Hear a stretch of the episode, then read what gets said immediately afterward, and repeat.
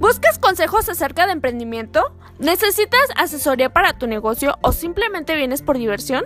Esto y más escucharás aquí, ¿te late? Dale play al podcast de Chile y Tomate.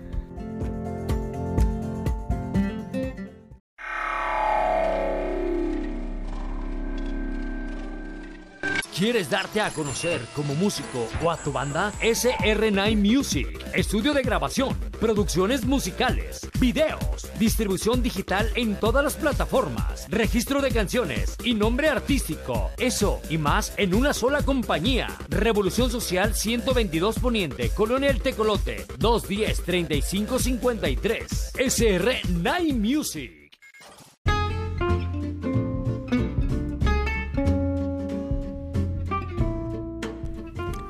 No sé dónde escuché en alguna ocasión que nuestro queridísimo Walt Disney, el señor Walt Disney, este fundador de Walt Disney, en algún momento este era un apasionado de su trabajo. Entonces decían, decían varios de sus colaboradores que cuando todos salían, o sea, sus dibujantes, no era, no era, no era como hoy, pues, o sea, pues todo se hacía a mano.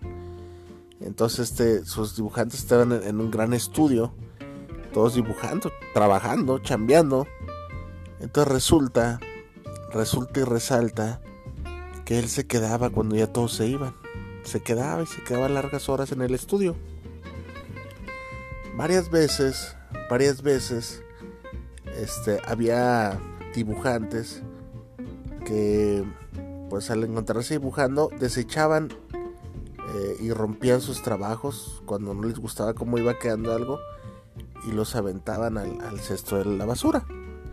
Entonces él se daba la tarea de revisar todos los cestos de basura para ver hasta los trabajos desechados y en alguna ocasión y varias ocasiones este sacaba trabajos del, del cesto de la basura y les ponía notas ahí este es un buen trabajo, ¿por qué lo desechaste?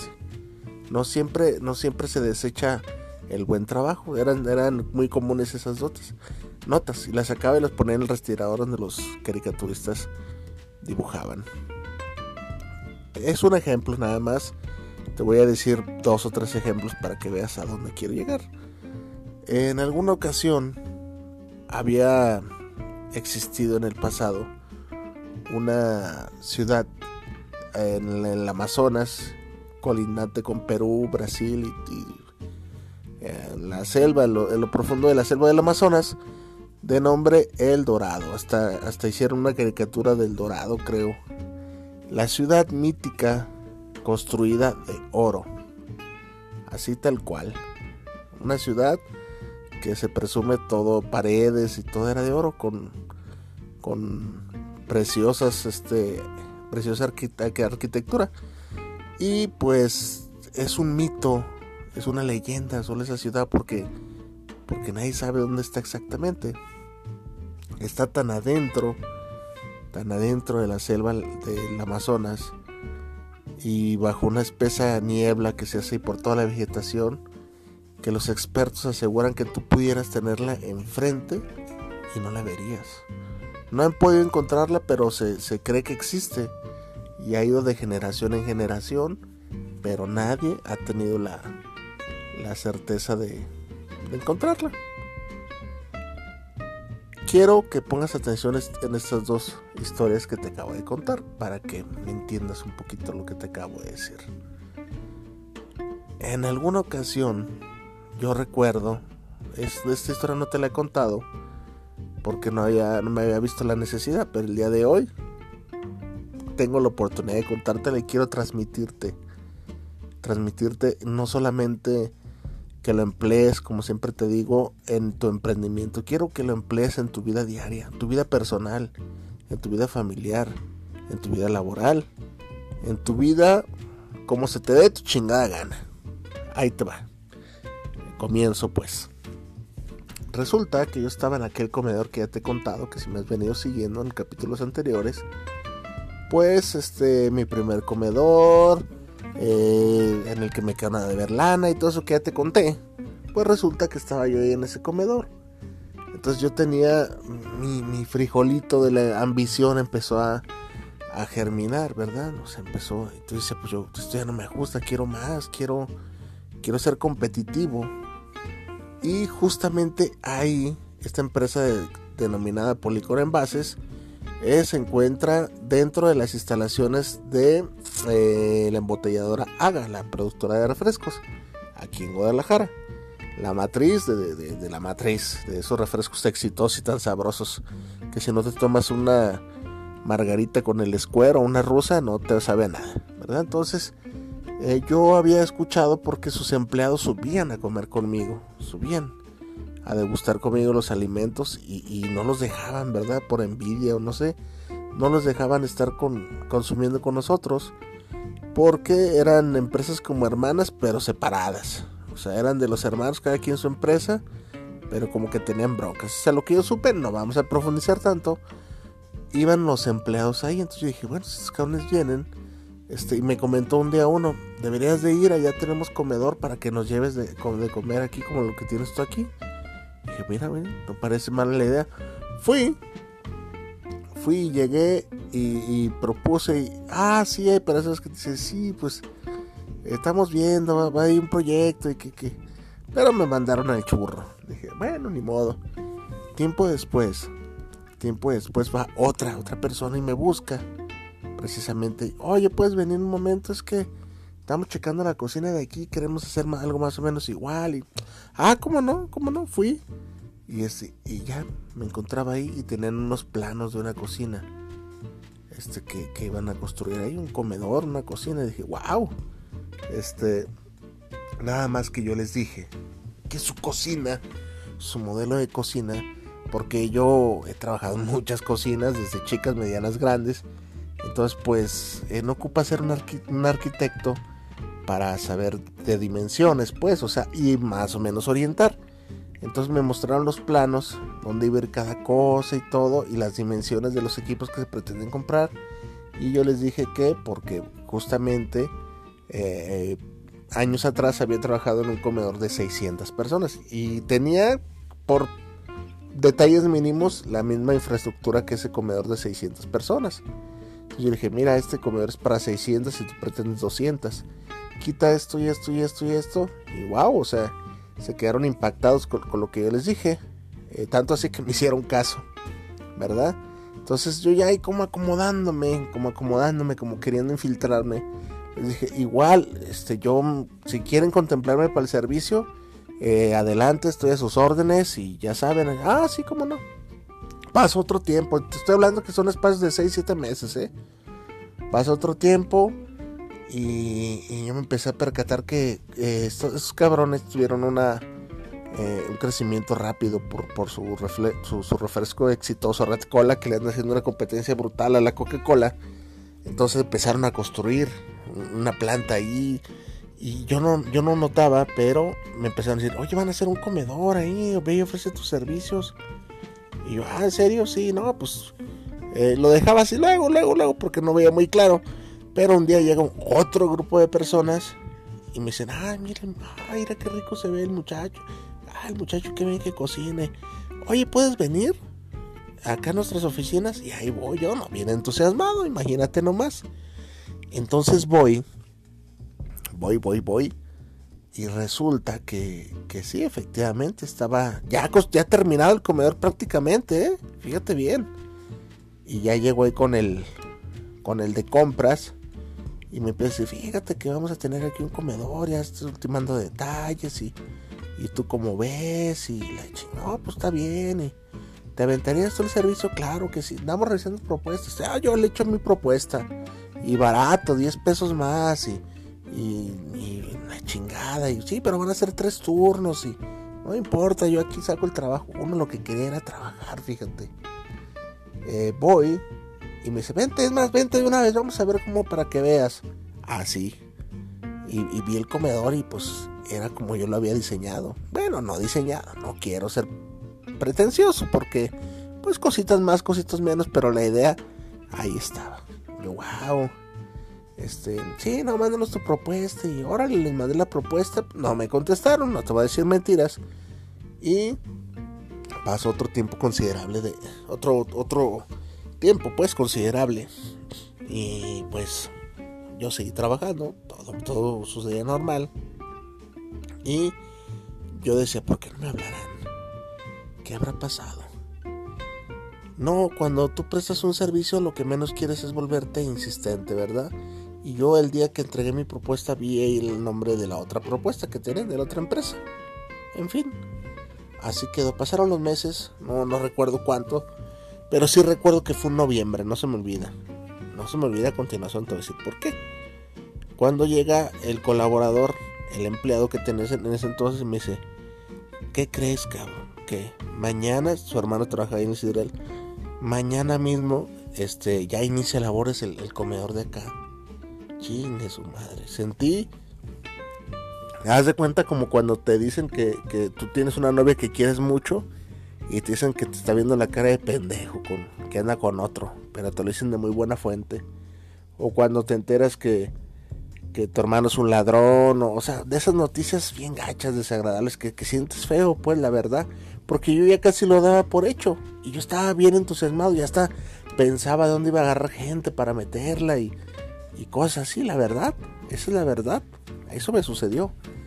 Y pues trae más o menos fingí la cara, no sé si lo notó. Este, me agüitó. ¿Para qué te digo que no? dije, chingado. Eh, un mes atrás, más o menos aproximadamente, había estado, insiste, insiste ya, para yo agarrar este, meterme a las cooperativas de los colegios, colegios particulares, pero sin resultados. Pero seguí, insiste, insiste, ¿verdad? Entonces dije, bueno, pues ni modo, este, pues ya estaría de Dios.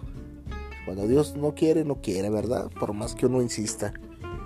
Pues resulta que pasa el tiempo eh, y por ahí de diciembre, eso fue noviembre, y por ahí de diciembre me hablan de un colegio y me dicen, oiga, este, pues nos interesa, fui a unas juntas y todo. Y así como te lo estoy diciendo, eh, me dijeron, entra usted en febrero. Nomás arreglamos unas cosas y en febrero ya está aquí. Así de diciembre a febrero, ya el 5 de febrero entré, no se me olvida. Entonces pasaron, y, en diciembre fui un 15, o sea, pasaron como dos meses y entré. Y el comedor del, del sí fue un, proceso muy largo, no recuerdo el tiempo, pero fue largo. Entonces, este, pues acá me fue mejor. Eh, como era pago directo, no pagaba impuestos. O sea, pago directo de los estudiantes. No es fraude, ¿eh? no, crees que es fraude fiscal este mejor horario, eh, horario escolar, o sea, imagínate, más mucho mejor, mejor en muchos sentidos, de lunes a viernes, cuando pues acá en el Sidral era de lunes a domingo, tres turnos, y, o sea, yo soy, yo soy el patrón, ¿verdad? O sea, no iba a estar ahí en los tres turnos. Lo que sí va a suceder es que se iban a disparar los costos, porque yo tendría que contratar personal para esos turnos pero acá viene lo importante. Lo importante resulta que no empezó a ser viable ese comedor. No empezó a ser viable. ¿Por qué? Porque la empresa Sidralaga no le subsidiaba ni un peso a sus empleados. El precio era 45 pesos y quien quiere ir a comer. Así, ah, no subsidiaba nada. Entonces, ¿qué es lo que pasaba? La gente somos bien tacaños para eso de la comida, la verdad. Tú vas a decir, yo no, la mayoría. La mayoría no, no, no, no, no gasta 45 en su lonche del trabajo. Prefieren llevar lo que queda de, su casa y lo que menos se pueda gastar. Eso es así. No me hagas esa cara de que yo no. La mayoría somos así, la verdad. Y no por nada, antes de que me fuera del comedor de Policón, cuatro o cinco empresas de comedor, con la que licité yo, tronó. Luego, luego. Luego, luego tronó. Ahí a los meses ya. Ya después me enteré que iban. Ahí había gente que de allá se venía para acá conmigo. Entonces era un desmadre. Ya cuando me salí, pues ya, ya no estaba yo ahí. Yo estaba atendiendo lo de los colegios y ya, esa es otra historia. Bueno, ¿te acuerdas bien que te dije que tomaras nota y atención de las dos historias del inicio? De Walt Disney y del, y del dorado, si recuerdas. Hay veces, hay veces que uno está tan entusiasmado tan, tan desesperado, tan ganas de, hacer las cosas, eh, tan avaricioso, por qué no así decirlo, tan desconcentrado que te olvidas de los pequeños detalles. Te olvidas, te olvidas de, de las dimensiones de lo que tú estás deseando y de lo que tú quieres. Te olvidas del trabajo que has estado haciendo bien y lo desechas, desechas otras oportunidades. La ciudad del Dorado puede estar delante de tus ojos y no verla. Y así las grandes oportunidades. Por a veces estar tan obsesionado buscando buscando oportunidades grandes, dejas ir tu, verdadera oportunidad con el potencial que tú tienes. No te quiero hacer bolas. Yo por estar piense y piense de querer entrar ahí y agüitándome, la oportunidad se me dio por otro lado. Por otro lado se me dio. Pero yo tenía los ojos bien abiertos, este, la mente, la mente bien, bien, bien enfocada en lo que quería. Y hay gente que no. Hay gente que es ese plan y es ese plan. Y cuando no se les hace ese plan, lo desechan como los caricaturitas de, los colaboradores de Walt Disney, ¿verdad?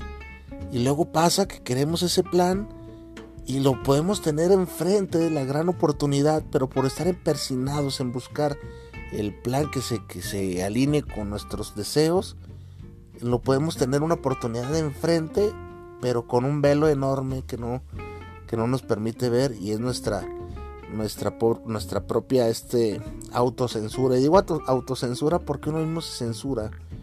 Eh, y si no es esa oportunidad, pues ya no es más. Y nos agüitamos y nos hacemos chiquitos. No es mi caso. No es mi caso. Yo por eso te lo comparto. Para que no sea tu caso. Para que veas que hay oportunidades. Yo acá me fue mejor. Este. Se acaba, te apuesto 100% más lana. Y dure más que esos pobres ingenuos y si ahorita alguien me dijera, ¿quieres ir al comedor del Sidral? No, gracias. No, gracias porque ya vi que, está mal. Pero sin embargo yo deseaba que ese plan en un inicio fuera mi, mi, plan, o sea, que ahí fuera mi matriz, ya para despuntar. Entonces, eh, pues era un gran error, era un gran error. Bien dicen que hay veces que Dios nos quita planes que tenemos este, planeados para nosotros planes planeados, fíjate, valga la redundancia, planes planeados para nosotros porque esos planes nos hacen daño, nos, son nocivos. Entonces Dios nos, nos ayuda y, primero uno la mente dice, ay Dios, qué, qué mal. No, Dios dice, ¿sabes qué? Este, no manches, esto va a hacer daño, que va a ser la ruina. O qué sé yo, lo que piense Dios. Pero esa vez dije, wow. O es como esa, esa novia que tuve, voy a contar un poquito de mi vida personal, que me gustaba muchísimo me gustaba muchísimo y era una ojete esa, esa morra, me trataba muy mal, me trató muy mal.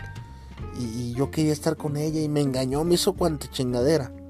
Pero yo quería estar con ella, yo le perdoné hasta una infidelidad y le chingada, pues yo quería estar con ella. Yo quería estar con ella y ella, pues el, día menos pensado, llegó alguien y se fue, se fue. Y yo me agüité mucho, la verdad. Estaba, chico, o sea, no sabía de muchas cosas me agüité y decía, ah, cómo me gustaría que estuviera y por qué se fue. Y pues hice todo el duelito que uno tiene que hacer, ¿verdad? Pero pasó el tiempo y dije, qué bueno que se fue, mira nomás, de nada me perdí. Mis deseos, mis deseos me cegaban. Mis ganas de tenerla me cegaban. Y así las oportunidades, puedes tenerla en tu carota, eh, una oportunidad, y con las mujeres pasa lo mismo. Puedes tener este una, buena mujer que te está tirando la onda, pero por estar pensando en otra persona, pues no veas la, no, no tiene los, tus, tus sentidos bien abiertos y no las oportunidades que se te escapan ante tus propios seres. Y por eso te digo que así es la vida personal, así es tu vida laboral, así es tu vida de todo lo que tienes que estar siempre con la mejor actitud y no pensar que lo que te está sucediendo es que porque el Dios no te quiere y porque la vida te trata mal y porque no, no, no, no. Es parte de un proceso, es parte de un proceso. Si no te tocó esta vez, ni modo, busca otra oportunidad. El dinero por ahí anda afuera, en las calles. Tú eres el encargado de buscar esas llaves para obtener esas grandes sumas de dinero. Nadie más. Tú eres el responsable de iniciar un plan. Si se te destruyó un plan, no importa, hay que tener el B, si te destruyen el B, hay que tener el C y adelante. Ni modo, sin lamentarse. Porque a veces pues te destruyen el único plan y, pues no creo que, ni no creo y no me gustaría que fueras una persona de un solo plan. De unas solas, de unas solas aspiraciones. O sea, pues ni modo, no se te hizo con la morena, pero pues ahí está la güera. Así es, así es. La vida nunca te regala nada.